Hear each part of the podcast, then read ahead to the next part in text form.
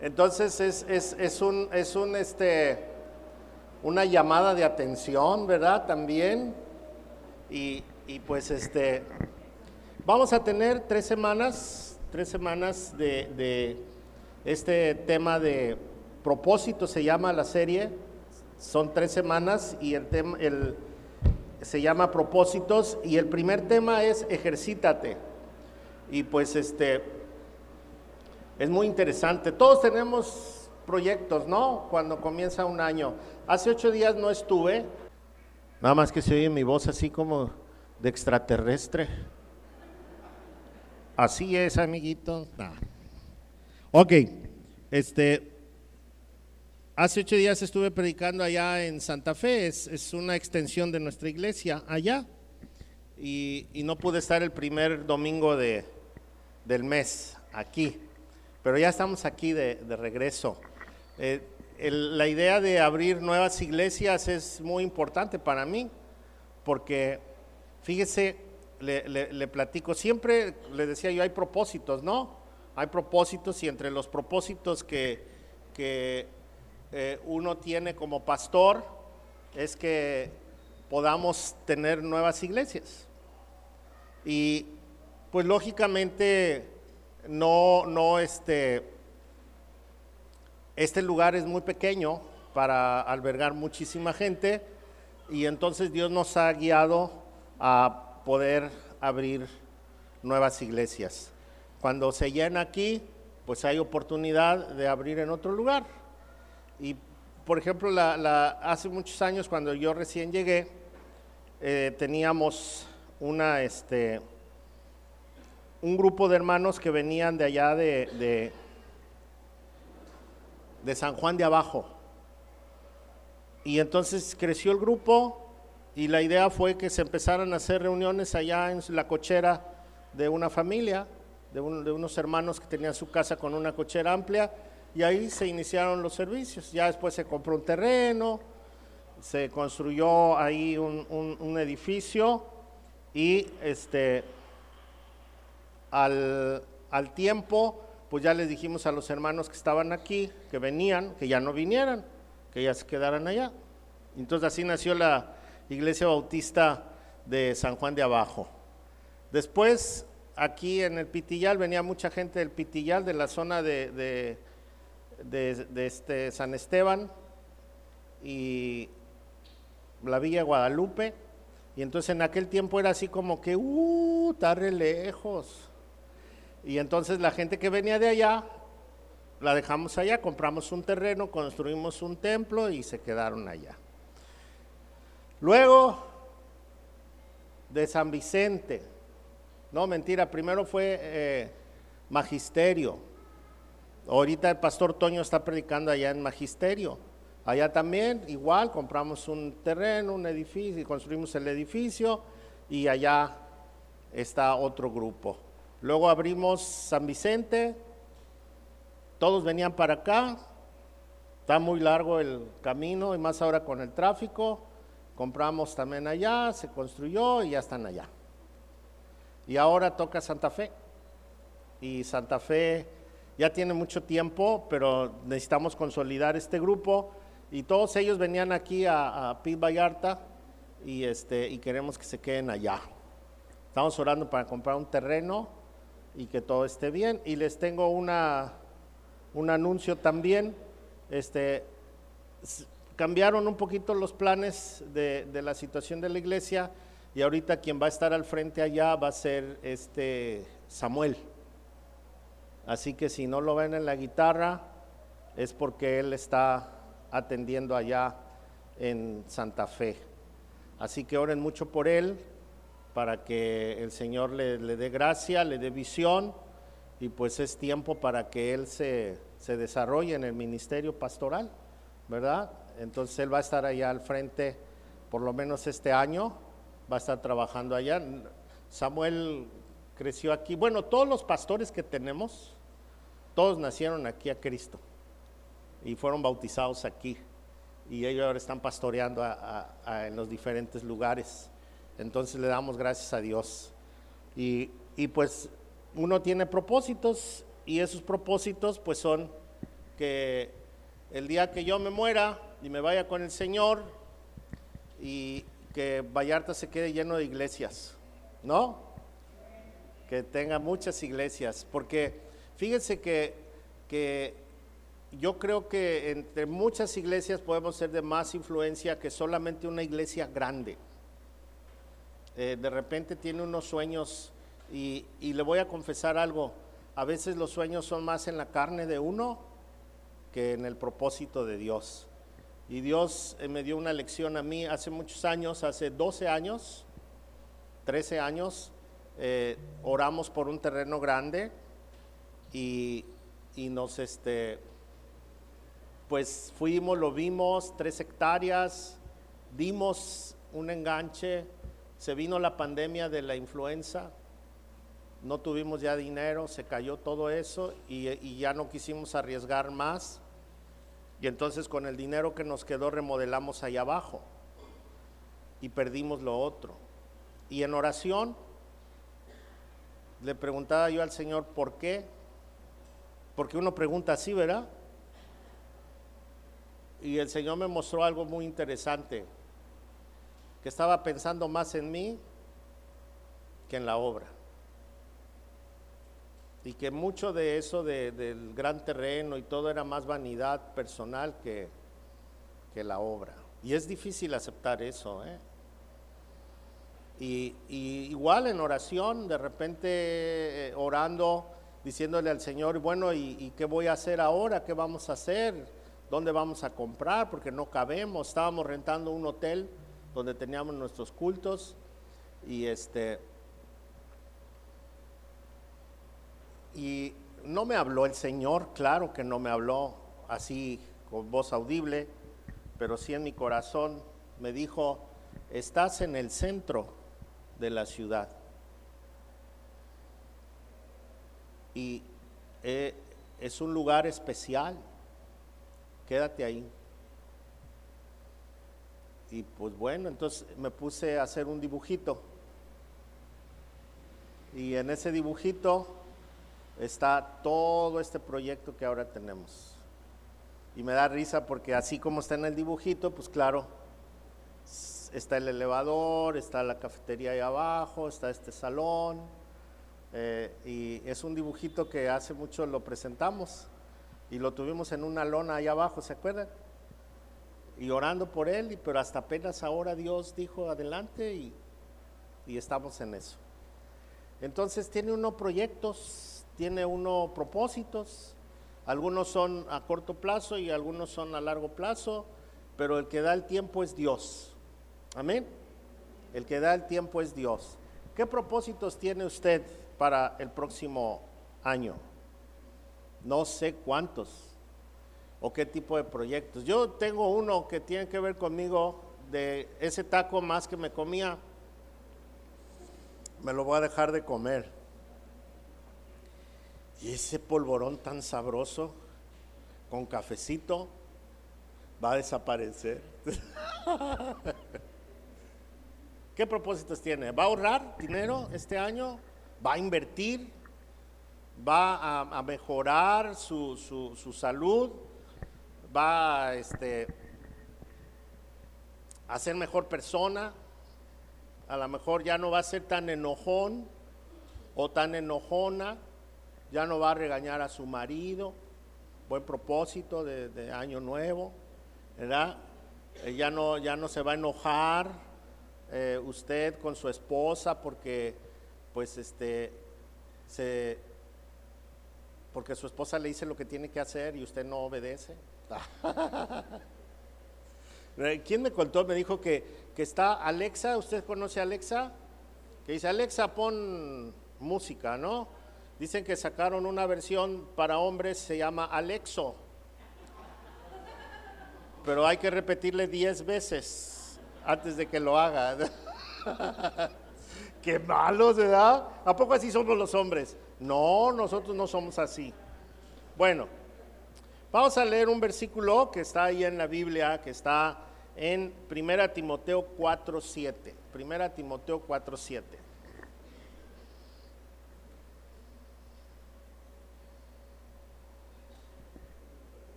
Oh, gracias. ¿Lo tiene? Ah, haga, hágame un favor, eh, Gerardo. Te doy mi teléfono.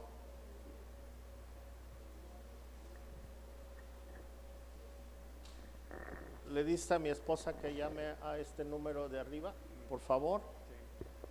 El de está arriba. Sí, que no se te cierre porque si no ya no lo abres. Ok. Me llegó una llamada inesperada, ¿verdad? Pero Dios está primero. Ok. Primero Timoteo 4, 7. Dice, acuérdense que tengo la versión viviente. Dice, no pierdas el tiempo discutiendo sobre ideas mundanas y cuentos de viejas. En lugar de eso, entrénate para la sumisión a Dios. El entrenamiento físico es bueno, pero entrenarse en la sumisión a Dios es que mucho mejor, porque promete beneficios en esta vida y en la vida que viene. Esta declaración es digna de confianza y todos deberían aceptarla. Dile a tu vecino, acéptala.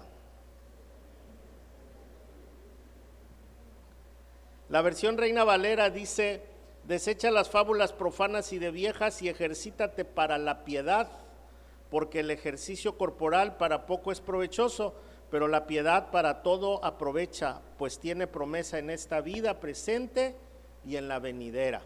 Cuando, cuando nosotros ejercitamos nuestro interior, eh, es algo muy diferente. ¿Por qué? Porque tiene promesa de Dios. Dice que no solamente tiene promesa para este, esta vida, sino que tiene una promesa a futuro. Y entonces, cuando nosotros eh, podemos comprender esto, todos los propósitos que nosotros tengamos a futuro van a estar enfocados de acuerdo a lo que Dios quiere.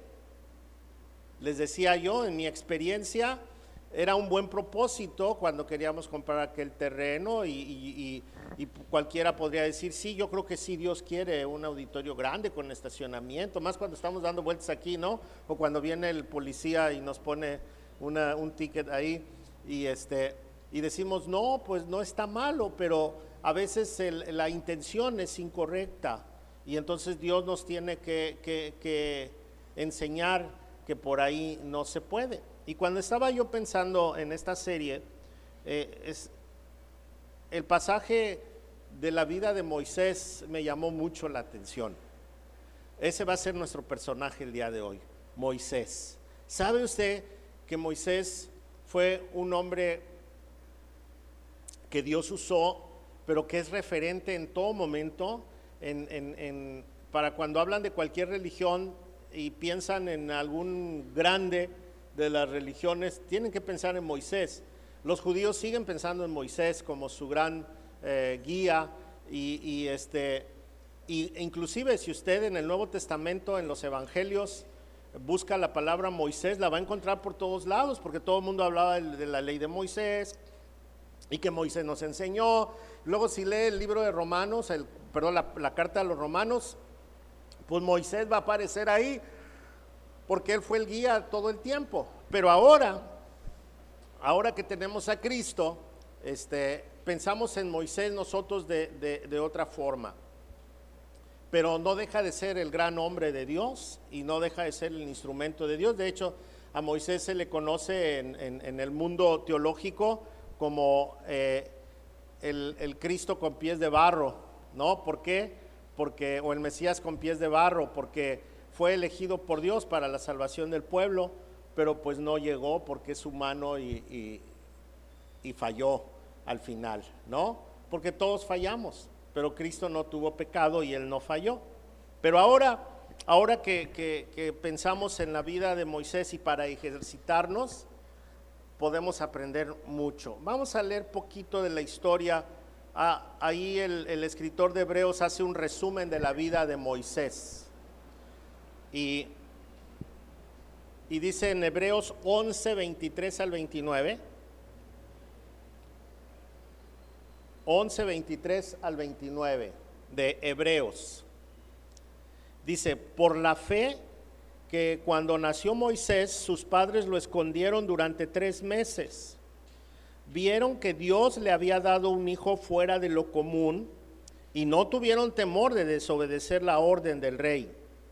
Fue por la fe que Moisés cuando ya fue adulto rehusó llamarse hijo de la hija del faraón. Prefirió ser maltratado con el pueblo de Dios a disfrutar de los placeres momentáneos del pecado. Consideró que era mejor sufrir por causa de Cristo que poseer los tesoros de Egipto, pues tenía la mirada puesta en la gran recompensa que recibiría. Fue por la fe que Moisés salió de la tierra de Egipto sin temer el enojo del rey. Siguió firme en su camino porque tenía los ojos puestos en el invisible. Fue por la fe que Moisés ordenó que el pueblo de Israel celebrara la Pascua y rociara con sangre los marcos de las puertas para que el ángel de la muerte no matara a ninguno de sus primeros hijos varones. Fue por la fe que el pueblo de Israel atravesó el mar rojo como si estuviera pisando tierra seca. Pero cuando los egipcios intentaron seguirlos, murieron todos ahogados. Hasta ahí. Moisés. Cuando estudié en el seminario me tocó hacer una investigación profunda de la vida de Moisés.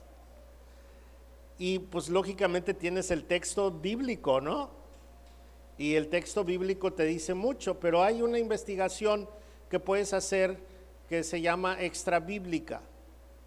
Y entonces cuando piensas en eso, necesitas echarte un, clavado en la cultura egipcia y cómo preparaban a los, a los reyes de Egipto. Moisés era hijo adoptivo de la, de la hija de Faraón y lo estaban preparando precisamente para ser un gobernante, si no es que el faraón próximo, eh, para que él tuviera toda, toda la preparación correcta y guiar a una nación tan poderosa como lo era en aquel tiempo. Entre las cosas que aprendió Moisés, hablando de esta cultura, pues él, él fue un gran arquitecto, un gran arquitecto. Seguramente tenía los talentos y las habilidades para ser un gran arquitecto. Dios no dudó cuando le dijo, ¿sabes qué? Necesito que me hagas un tabernáculo de estas medidas, así y así y así, y quiero que me busques a, estos joyeros, que yo le puse dones a ellos para que te hagan, eh, eh, eh, coloquen estas piedras, puse a carpinteros, puse artesanos que hagan esto y el otro, y entonces Moisés fue un dirigente, y él como un buen arquitecto, él sabía medidas, sabía todo lo que tenía que hacer por orden de Dios hizo un gran tabernáculo y podía mover a la gente y organizarla correctamente. Entre otras cosas era un políglota, un gobernante de aquel tiempo conocía varios idiomas y los hablaba muy bien. Fue Moisés uno de los hombres más preparados de su tiempo. Pero además de eso, había, vamos a decir, estudió relaciones comerciales internacionales, porque había que tratar con otras naciones y había que hacer buenas negociaciones. Y además de todo, era el más fifí de todos. ¿Eh? El más fifí de todos. Pues era el hijo del rey. Se sentía mucho, bien fresota, con su carruaje y toda la cosa y las reverencias y todo, ¿no? Todo lo que, lo que un, un hijo en, ese, en esa posición puede tener. Él fue entrenado, fue entrenado. Él tuvo que ejercitarse en esa carrera. Y lo hizo muy bien, muy bien. De hecho, no tenemos en el texto bíblico ninguna queja en cuanto a Moisés. Moisés, eh, Dios tenía un proyecto increíble para él, que él ni él sabía, pero que Dios sí lo tenía. Y imagínese desde que nació, su, mamá lo vio y dijo, qué bonito está este niño. La, Biblia en, en, la Reina Valera dice que estaba hermoso. La, traducción viviente dice que era un niño especial, ¿verdad? Eh, cuando nace un niño, ¿qué dice uno? Ay, qué bonito está y él anda buscando parecido a alguien, ¿no? Cuando yo nací, mi mamá dijo, wow, qué hermosura. Y le voy a decir por qué. No es mentira.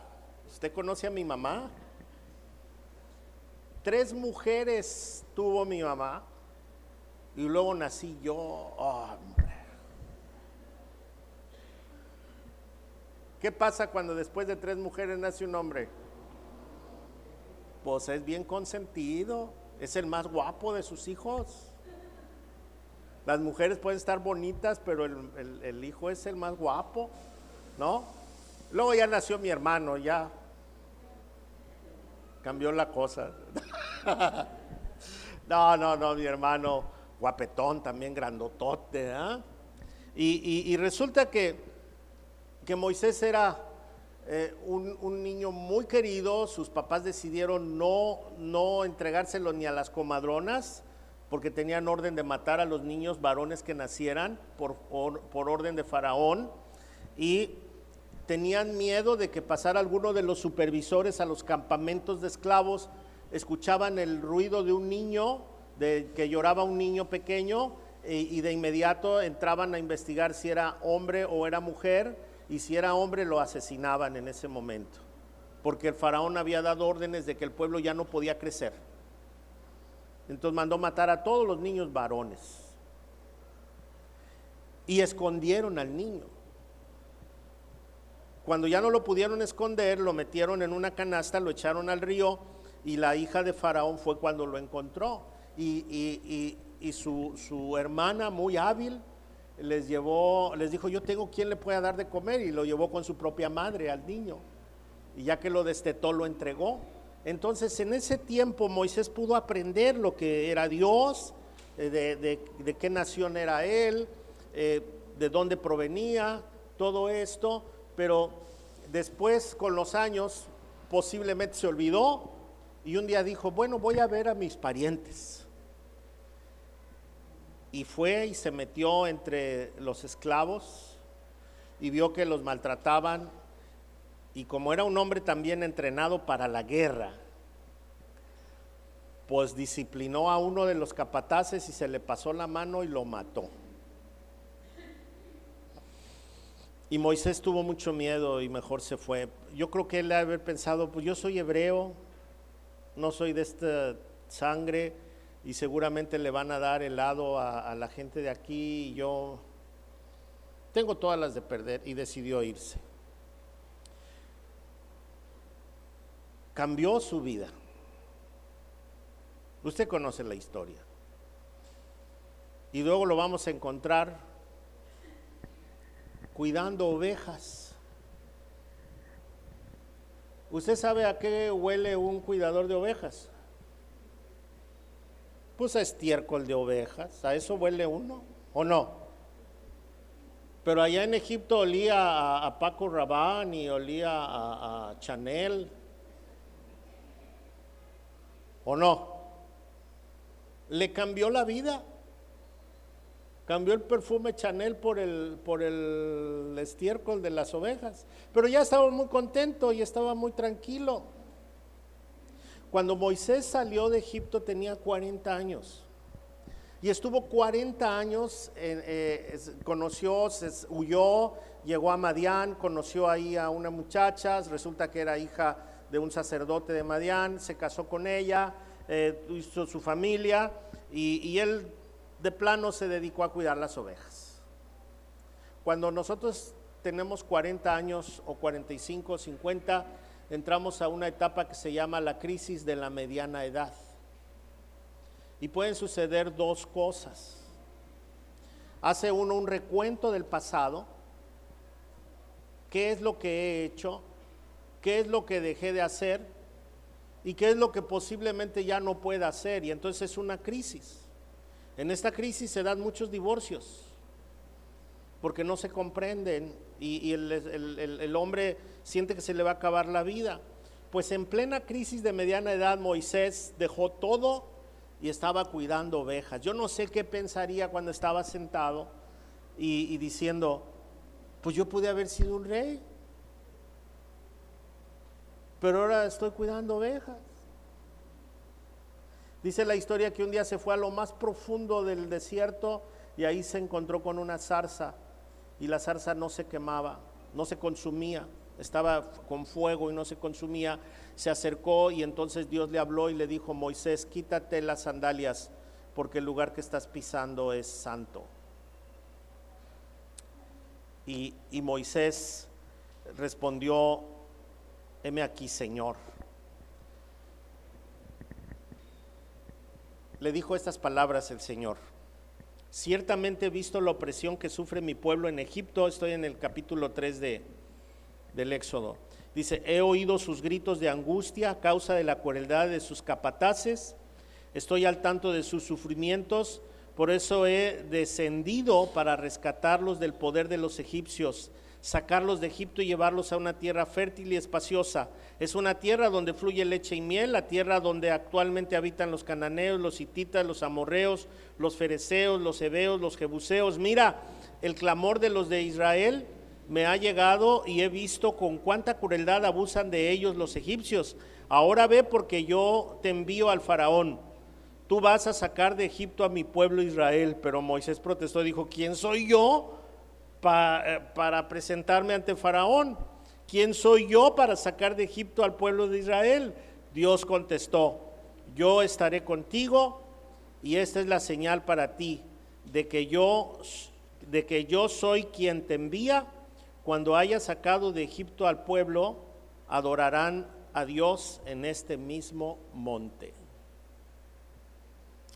Pareciera ser un relato más, pero Dios quería tratar todavía con Moisés a sus 80 años. A los 80 años. Dios quería tratar con Moisés. Le dijo, no se ha acabado todo, mi hijo. Tenemos que hacer algo. Si usted está en la crisis de la mediana edad, o si usted es un jovencito, o si usted es así como de mi edad, chavalón, de 60 años, Dios tiene mucho que tratar con nosotros. Mucho. No hay tiempo para el retiro. No hay tiempo para, estar perdiendo eh, eh, pensamientos e ideas, como dice, ya deja las fábulas. Ahora, yo le quiero retar a algo muy importante. Si Dios hizo esto con Moisés, Dios puede hacer grandes cosas con usted. Amén. Pero necesitamos ejercitarnos. Dice el apóstol Pablo, ejercítate para la piedad. Todo lo demás va a venir después. Ok, aquí hay algo bien importante. Le dijo Dios a Moisés, yo estaré contigo y te voy a dar por señal de que aquí en este lugar donde estás parado, donde estás viendo esta zarza que no se consume, este lugar donde te dije que quitaras tus sandalias, porque es un lugar santo, el pueblo y tú me van a adorar aquí. Esa fue la promesa de Dios. Si usted sigue leyendo, ya las preguntas y, y, los cuestionamientos que tiene Moisés no tienen que ver con que si sale el pueblo o no, tienen que ver cómo lo vamos a hacer. Moisés le cree a Dios y Moisés sabe que Dios tiene poder para sacar al pueblo de Egipto y traerlo hasta ese monte. Y Moisés con todo el pueblo van a adorar a Dios en ese lugar siendo ya libres. Pero él no sabía el cómo. Y ahí está donde entramos nosotros. Dios lo llevó hasta Faraón, le puso gente alrededor y llegaron ante Faraón y le dijo, deja salir a mi pueblo. Yo creo que Moisés estaba pensando que iba a decir el, el, faraón, sí, váyanse, ya vi que son muchos, váyanse. Pero faraón no quiso. Hay algo que dice la escritura que Dios endureció el corazón de faraón. Y dice usted, ah, qué mala onda, ¿no? ¿por qué Dios lo manda a hablar con Faraón y le dice que de parte de Dios que deje salir a su pueblo y Dios endurece el corazón de Faraón para que no los deje salir? Óigame, no, pues a qué estamos jugando. Y entonces le dice, te voy a echar una plaga, dile que le voy a echar una plaga, le voy a mandar que el río Nilo se vuelva sangre. Y lo cumple Dios y se hace sangre. Y entonces luego le dice, ahora sí ya vas a dejar salir a mi pueblo. Y le dice, pues no. Pues dile que le voy a mandar ranas y le manda ranas. Y aquellos están llenos de ranas. Y luego cuando se mueren está la peste y todo. Y luego le pregunta, ¿vas a dejar salir a mi pueblo? Y le dice, no. Yo no sé si hubiera aguantado la tercera plaga y le hubiera dicho al Señor, oye, no se vale. Yo haciendo mi chamba y tú poniéndome trabas. Ya no endurezcas el corazón de Faraón. Pero Dios tenía un propósito. Dios estaba ejercitando la vida de Moisés. Cada plaga y cada pregunta y cada intención de salir Dios estaba tratando con el corazón de Moisés. Moisés dio un paso muy, muy bueno. Se rindió ante Dios. Ese hombre bien preparado, soberbio, la vida ya le había dado un golpazo. De ser rey se convirtió en pastor. Pero ahora Dios lo quería usar y Moisés tenía que hacer algo, creer. Y una vez que creyó, Dios lo empujó a hacer una obra grande, pero Dios mismo frenaba esto porque Moisés tenía que trabajar con su carácter. Moisés tenía que ser entrenado en muchas áreas de su corazón y de su vida. Cuando nosotros buscamos el propósito de Dios, el primer paso que necesitamos es ser humildes y reconocer que Él tiene todo. Yo puedo tener toda la preparación que quiera. Yo puedo ser una persona muy, muy inteligente. Qué bueno, y eso es bueno. Dios después de, de haber tenido esa preparación para Moisés, iba a usar esa inteligencia, iba a usar ese conocimiento, pero no en la manera que Moisés lo quería usar. Moisés dio el paso de obediencia y le dijo a Dios, sale, le entro. Nunca se imaginó que iba a ser tratado de esa manera. Cuando nosotros pensamos en ejercitarnos en la fe, necesitamos saber que va a haber muchos problemas en el camino. Muchos piensan que entregarse a Dios ya todo va a ser felicidad y alegría y gozo y, todo va a salir bien. Y eh, espéreme, no siempre.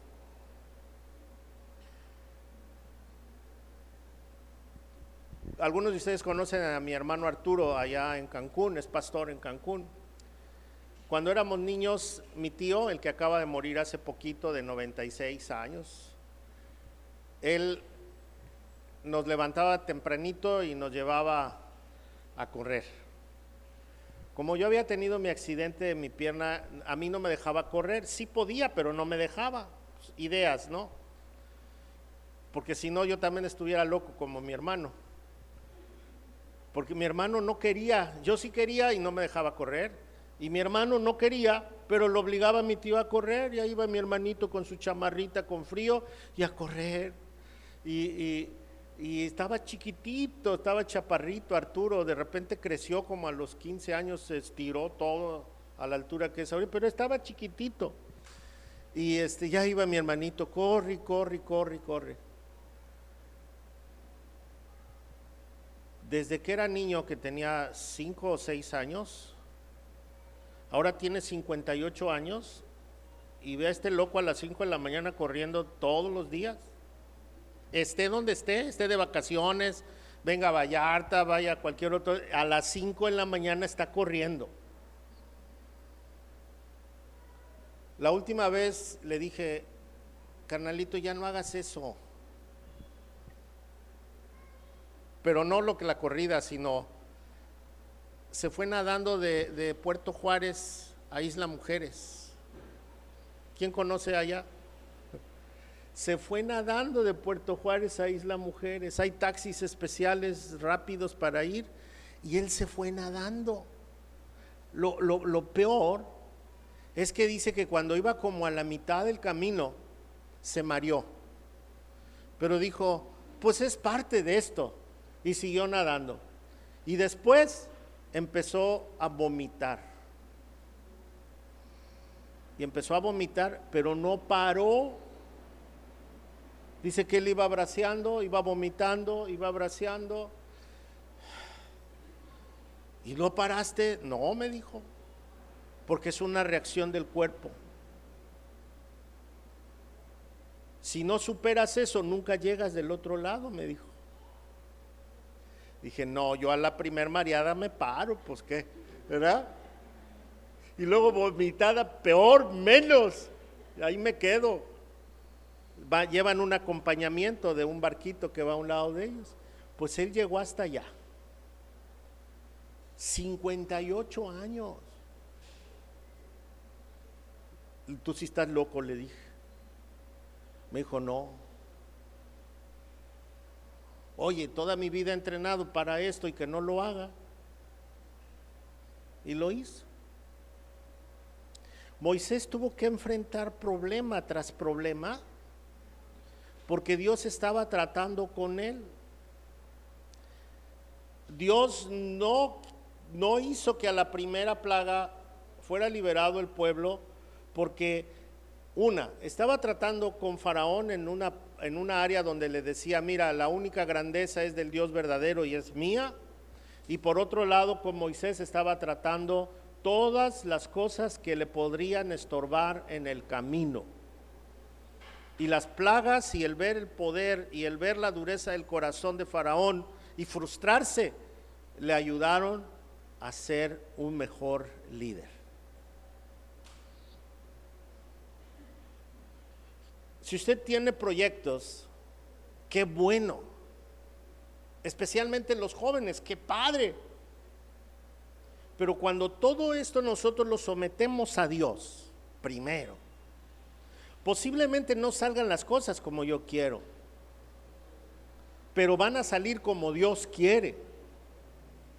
Y el que sabe identificar dónde tengo yo mis fallas es Dios, yo no. Yo soy perfecto. Yo me veo en el espejo y digo, wow, Señor, te pasaste conmigo, ¿no? Pero la gente que está a mi alrededor ve mis defectos y no me los dice porque soy el pastor. Mejor los cuchichean por ahí, pero no me los dicen. Pero Dios sí sabe. Y Dios trata conmigo en las áreas que yo necesito ser tratado. Y si usted pone su proyecto, pero primero pone su vida en las manos de Dios, Dios va a tratar con estas plagas en su vida, no con las de Egipto, pero sí va a endurecer el corazón de algunas personas, sí va a tratar con usted en algunas áreas que usted no se había dado cuenta que estaba listo para enfrentar. Pero cuando Dios trata con uno, empieza a purificar, a purificar y ve que aquella práctica que yo tenía no es correcta, pero no me doy cuenta hasta que soy confrontado con aquello. Dios tiene una promesa para usted y para mí y esa promesa es de vida eterna, pero tiene una promesa para la tierra también. La escritura dice, que, Dios, Dios tiene algo especial para nosotros porque Él nos, nos ha tomado para, para sí, pero, pero la bondad de Dios se manifiesta en esta tierra y se manifiesta en el futuro. ¿Por qué? Porque Dios quiere usarme a mí y quiere usarlo a usted. Y si usted es un profesionista es porque Dios quiso que sea un profesionista y si usted pone hoy su profesión en las manos del Señor, el Señor se va a glorificar en su profesión. Si usted tiene una habilidad, tiene una carrera truncada o nada más, ni fue a la escuela, no importa, Dios tiene un plan para usted. Porque le ha dado habilidades y le ha dado talentos. Y el Señor quiere usarlo a usted. Va a pasar por momentos muy difíciles, si es cierto, muy, muy difícil. Pero Dios va a actuar, va a actuar en usted. Dice el pasaje, porque el ejercicio corporal para poco es provechoso, pero la piedad para todo aprovecha, pues tiene promesa en esta vida presente y en la venidera. Si usted le entrega su vida, su profesión, sus proyectos a Dios, entonces Dios se va a encargar de ejercitarlo. Se va a encargar de ejercitarlo. puse una escalera de caracol en mi casa y la subí dos veces y me dolieron unos músculos que yo no sabía que existían.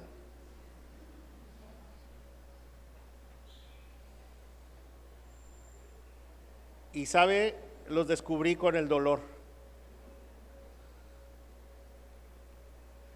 Y usted tiene bondades de parte de Dios que no ha podido descubrir pero que en el momento en que se pone en la brecha, entonces Dios va a provocar que usted descubra eso. Y Dios lo va a usar. Y usted va a comprender las promesas que hay en la palabra para su vida. Y entonces cuando usted se aferre a la promesa de Dios, va a caminar por fe. Moisés no sabía cómo iban a salir, pero Dios le prometió que en ese monte, con todo el pueblo, iban a adorar juntos. Y por eso él estaba seguro que Dios lo iba a hacer. Y por eso aguantó, porque lo que viniera no importaba. Dios había prometido. ¿Sabe? Abraham, Abraham fue al monte con su hijo a sacrificarlo, porque Dios le dijo que de su descendencia iban a ser bendecidas todas las naciones. Y Moisés fue con ese, perdón, y Abraham fue con esa, con esa promesa. Y aun cuando ya lo iba a matar, él sabía que Dios le había prometido algo y Dios le iba a cumplir. Y entonces dice que Dios vio la fidelidad de Abraham. ¿Usted cree que se estaba riendo Abraham? Estaba lastimado, dolido, no, no pensaba por qué Dios le había pedido esto, pero él lo hizo se convirtió en el amigo de Dios. Hermano, hermana, vamos a empezar un año. Y tal vez usted ya tiene 40 días en el desierto o 40 años como Moisés. O tiene unos meses o unos años y Dios no fue su prioridad. Pero hoy Dios quiere que, que que haga de él su prioridad. No va a entrar al cielo ahorita. Tal vez usted piense, hoy le di mi vida a Dios y ahora ya se me vivieron todas las broncas. Qué bueno, qué bueno. Quiere decir que su decisión fue correcta, que Dios ahora está tratando con las áreas que debe de tratar. ¿Sabe qué fue lo que vio Moisés cuando por fin terminaron todas estas plagas y todo este entrenamiento?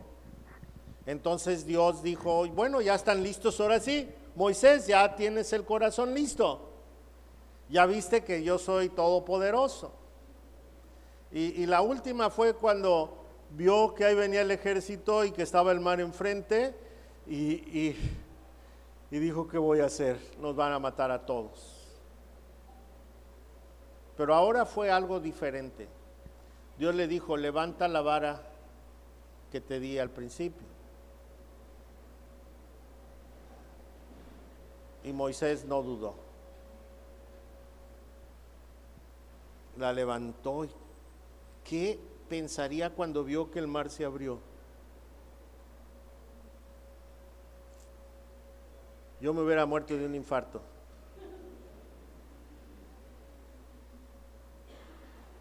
Pero Moisés no se murió. y tenía 80 años.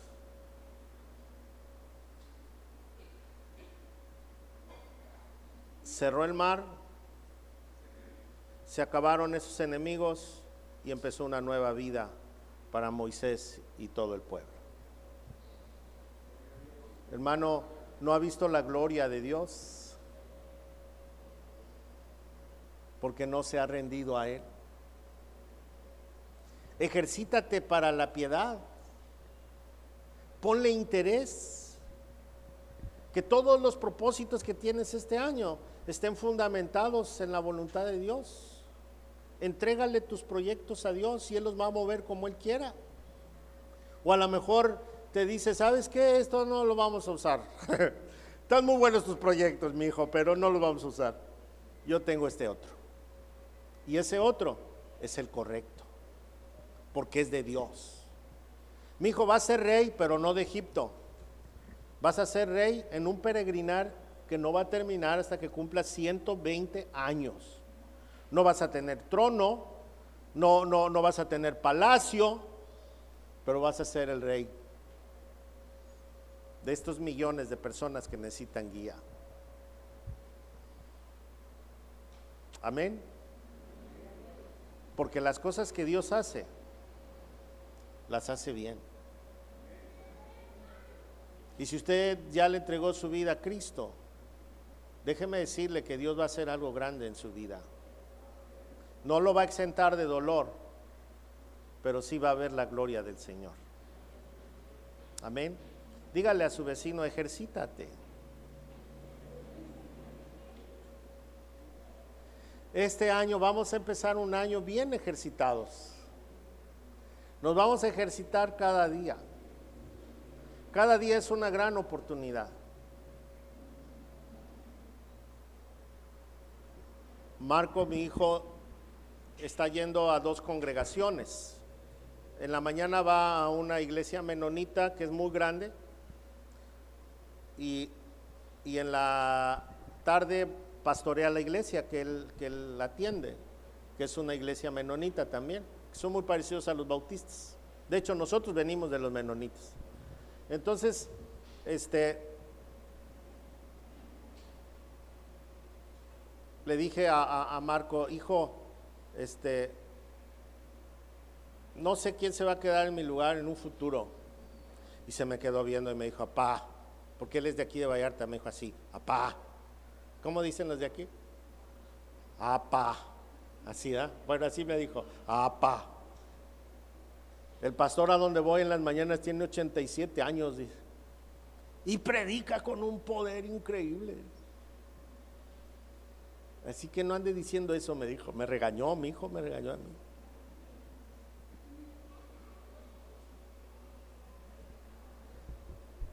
Uno es viejo cuando quiere. Mientras Dios te dé aliento, mientras Dios esté tratando contigo, tenemos que seguir adelante. Usted y yo tenemos que ver la gloria de Dios. Usted y yo debemos ser obedientes a Dios. Con la obediencia vamos a ver su gloria. Con la obediencia vamos a ser ejercitados. Con la obediencia Él nos va a ayudar a salir de ese vicio que tenemos. Nos va a ayudar a salir de esa lujuria que tenemos. Nos va a ayudar de ese enojo que tenemos. Nos va a ayudar a salir de, andar endeudándonos de todo. Nos va a ayudar a salir de la esclavitud, del maltrato. Nos va a ayudar. No sé, no sé con qué está tratando usted, pero Dios sí sabe. Y en la medida que usted le entregue su vida a Dios, Él tiene control sobre esa plaga. Y Él tiene control sobre la vida que le espera. Nunca alguien que le ha entregado su vida a Jesús realmente con todo su corazón puede arrepentirse. Porque en Él está la vida, la paz verdadera, el amor genuino. Y aunque en esta tierra tengamos dolor, tenemos una gran promesa. Se imagina Moisés en el monte hablando con Dios y diciendo, Señor, cumpliste tu promesa. Cumpliste tu promesa. Aquí está el pueblo. Aquí estoy yo y tú estás hablando conmigo. Lo, lo cumpliste. Que hubo broncas, que el faraón y que este, traicioneros, porque muchos se quedaron en Egipto y dijeron, no, nosotros no vamos, acá está bueno el pozole, ¿ah? y no salieron. Pero Dios cumplió su promesa. A mí me gustaría en mi lecho de muerte poder dar testimonio y decir, Dios cumplió su promesa. Pero no la voy a ver si yo no soy obediente ahora. No importa tu edad, Dios va a cumplir su promesa. Amén. No importa las trabas y las dificultades, Dios va a cumplir su promesa. Ejercítate. Hay músculos por descubrir y hay hábitos que hay que abandonar. Esto es para campeones. Amén. Oramos. Padre, gracias. Gracias, Señor, porque tu palabra es clara. Y gracias por la vida de Moisés, que es para nosotros un ejemplo. Porque al igual que nosotros, Moisés fue un hombre con defectos, pero creyó en tu promesa. Oramos, Señor, para que este año nuestros, en nuestros propósitos esté el ejercitarnos en la piedad. Que, podamos ser un instrumento de bendición a donde quiera que vayamos. Y que no importa los obstáculos, sabiendo que contigo los vamos a superar. No importa el sufrimiento, porque sabemos que tenemos promesa tuya, Señor, para siempre. Y Señor, Ayúdanos a descubrir cada día tu buena voluntad que es agradable y perfecta. Bendito seas. Quiero orar, Padre Santo, en este momento tan especial también por toda la gente que está enferma ahí en la clínica 42. Que tengas misericordia de todos los enfermos que están allí, del personal, para que haya buena atención y, que con el corazón lleno de bondad todos puedan atender a los enfermos. De manera especial te pedimos por Fabiola de Horta, para que sobre todo ella pueda aferrarse a ti en este tiempo de, de, de dolor. Porque de qué nos sirve ganar el mundo, la salud, si no te tenemos a ti por cada cama, Señor, que está ocupada en ese lugar. Ten misericordia y permite que puedan abrir su corazón para ti. Los pongo en tus manos, Señor, al igual que a todos los enfermos en cualquier parte y especialmente en los de nuestra casa, Señor, que podamos ser instrumento de bendición para ellos que están padeciendo. Nos ponemos en tus manos, Señor, en el nombre de Cristo Jesús. Amén. Amén. Amén. Gloria a Dios.